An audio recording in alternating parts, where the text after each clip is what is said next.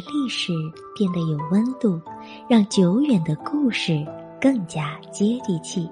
欢迎来到今天的传奇故事。说到晚清的慈禧，给你的第一印象的话，无外乎是骄奢淫逸、祸国殃民、遭人谩骂。的确，从无数宫斗中取得傲人战绩的慈禧，如果能像一代女皇武则天那样，时刻为怎样治理好国家而费心劳神的话，那么她不失为一个伟大的政治家。可惜慈禧却不是。慈禧，晚清权力的实际操控者，她把控清朝长达四十七年。可以想象，在封建社会男尊女卑的情况下，慈禧能走上权力的巅峰，也确实让人喟叹不已。慈禧太后虽然没有像武则天那样夺取大清的江山，但是她所掌握的资源就如同皇帝一般。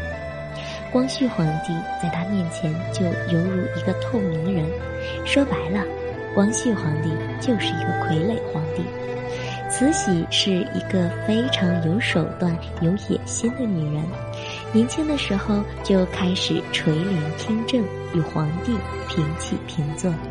但是由于她贪图安逸、腐败奢侈，大清帝国在她的掌权之下渐渐走向了灭亡。一九零八年，慈禧走完了她饱受争议的一生。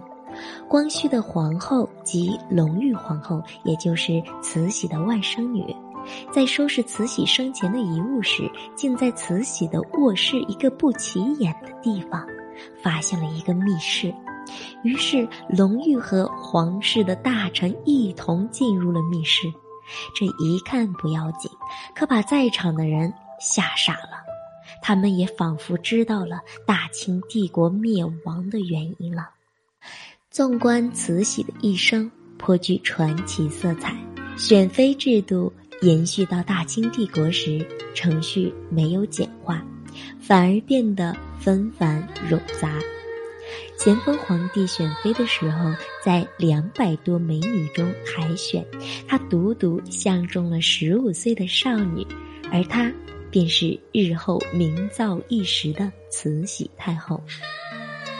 由于人长得漂亮、落落大方，而且做事沉稳，一八五二年入宫伊始，他就获赐兰贵人。由于兰贵人肚子争气，儿子出生后，他便册封为义妃。通过自己的努力，在孩子出生第二年就晋升成为了贵妃，而此时慈禧不过二十二岁。在此后，懿贵妃的传奇之路才正式的开启。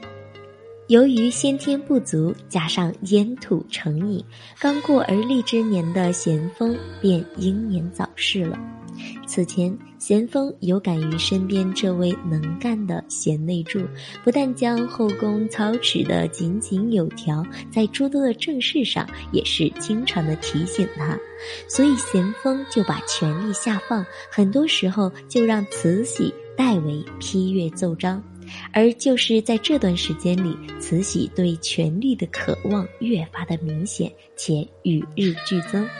咸丰临终前深知子弱母壮的道理，虽说有时候动了诛杀慈禧的念头，可毕竟载淳年龄尚幼，而且两个人确实有感情，要杀慈禧也是名不正言不顺，所以慈禧就逃过了一劫。可面对这样的局面，咸丰还是决定把权力分散开来。一方面授权给慈安，如果自己死后慈禧有逾矩之举的话，当诛之；另一方面，咸丰命令八大臣辅佐幼帝同治，避免慈禧权力过于集中。可是，让咸丰万万没有想到的是，慈禧是一个拥有极强野心的人，她不可能受制于人。于是，慈禧先设计除掉慈安，后来又联合和硕恭亲王，发动了辛酉政变，合力除去了顾命八大臣，而这一切突如其来的宫廷政变发生的时间，距离咸丰帝去世仅三个月而已。扫清障碍之后，慈禧开始垂帘听政，把同治、光绪两朝皇帝玩弄于股掌之中，甚至于在当时出现王公大臣只知道有慈禧。不知道有皇帝的局面，尤其是光绪，作为堂堂一国之君，也曾有过夺回皇权的决心，于是实行维新变法，改革图强，可惜遭到了慈禧的反扑，六君子惨死其刀下，自己也被慈禧软禁毒杀。在慈禧掌权初期，他重用能臣，化解了清政府当时的危机。而后，他又大力发展工业、贸易等等，一定程度上加强了清朝的实力。可为什么呢？有了这样的贡献，还会受到人的谩骂呢？这与慈禧自身的行为有着千丝万缕的联系。慈禧是一个不折不扣的吃货。慈禧喝东西的时候呢，既有人奶也有甘露。夏天的时候，她一天会消耗三百五十个西瓜，因为每个瓜她只吃中间最甜的那一口。用膳的时候，标配至少是一百二十道不重样的美味佳肴。当然，这些菜都是来自于天南海北五星级大厨之手，而这些珍馐美味，慈禧只会吃第一口，绝不会吃第二口。此外，什么人参、鹿茸、珍珠粉等等滋补佳品难以计数。懂得享受，只有你想不到的，没有慈禧做不到的。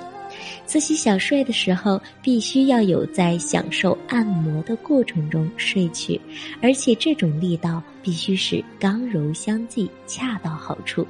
这些侍奉之人都是经过严格的训练的。据记载，慈禧面前的大红人李莲英就是因此练得一手好绝活，而慈禧对他也是赞不绝口。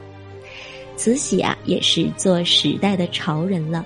太后每天都要花好几个小时来打扮自己，她所用的胭脂水粉都是由宫女每天专门采摘新鲜的花朵，然后配以名贵的药材和香料制作而成。慈禧的衣服大概有几千件，鞋子几百双，这些全部都是用上等的布料制作而成的，比如。一八九四年，他一次就定做了一百三十五套，用去白银三万八千多两。他的一件藕荷绸绣绫仙饰绶氅衣就花费了四百五十个人工，用去白银三百六十多两。朱门酒肉臭，路有冻死鬼。老百姓身处水深火热之中，但慈禧始终对自己的骄奢淫逸不打折，也从不会在这些事情上亏待自己。对于老百姓的死活，她全然不顾。慈禧虽挥霍无度，但她也是一把敛财的好手。《清碑类钞》中提到。慈禧的卧室里啊，存在一个独立的房间，相连通。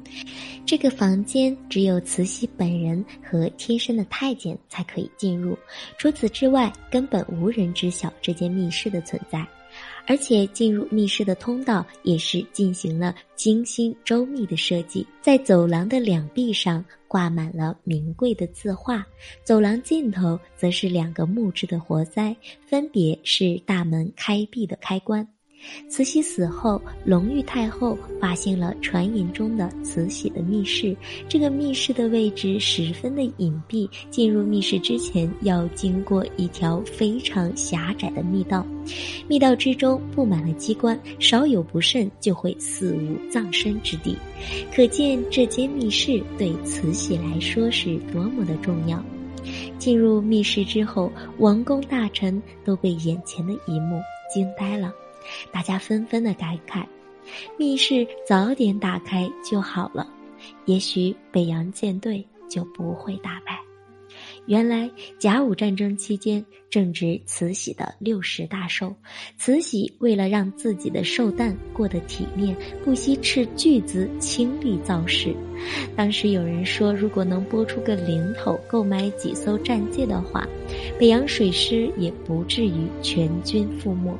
可谁又敢在慈禧面前建议呢？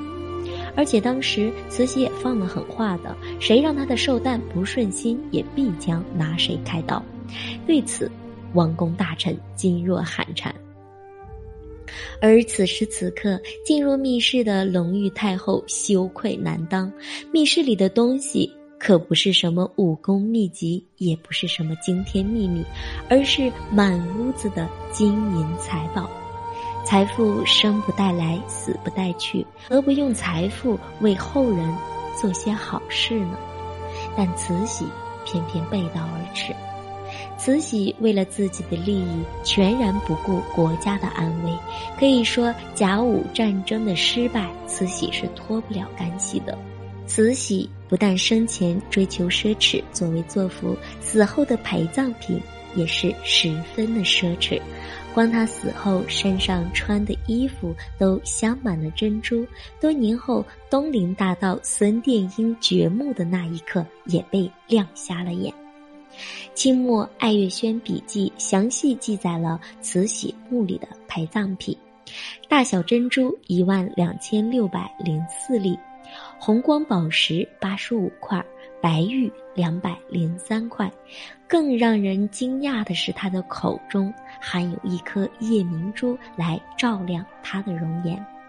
除此之外，还有许多的陪葬品，每一件拿出来都可以说是价值连城，可见其奢侈的程度。如果说清朝注定要被历史的洪流推没的话，那么给予大清帝国最后致命一击的。就是慈禧太后，她的荒淫无度，他的卖国求荣，他的自私无知，让人啧舌。而这些昏聩的举动，彻底断送了大清帝国百年的基业，也让近代的中国陷入了百年的混乱战争之中。慈禧这个掌控了晚清时局的女人，其传奇的一生虽然让人感叹，但她的骄奢淫逸、卖国求荣也备受指责。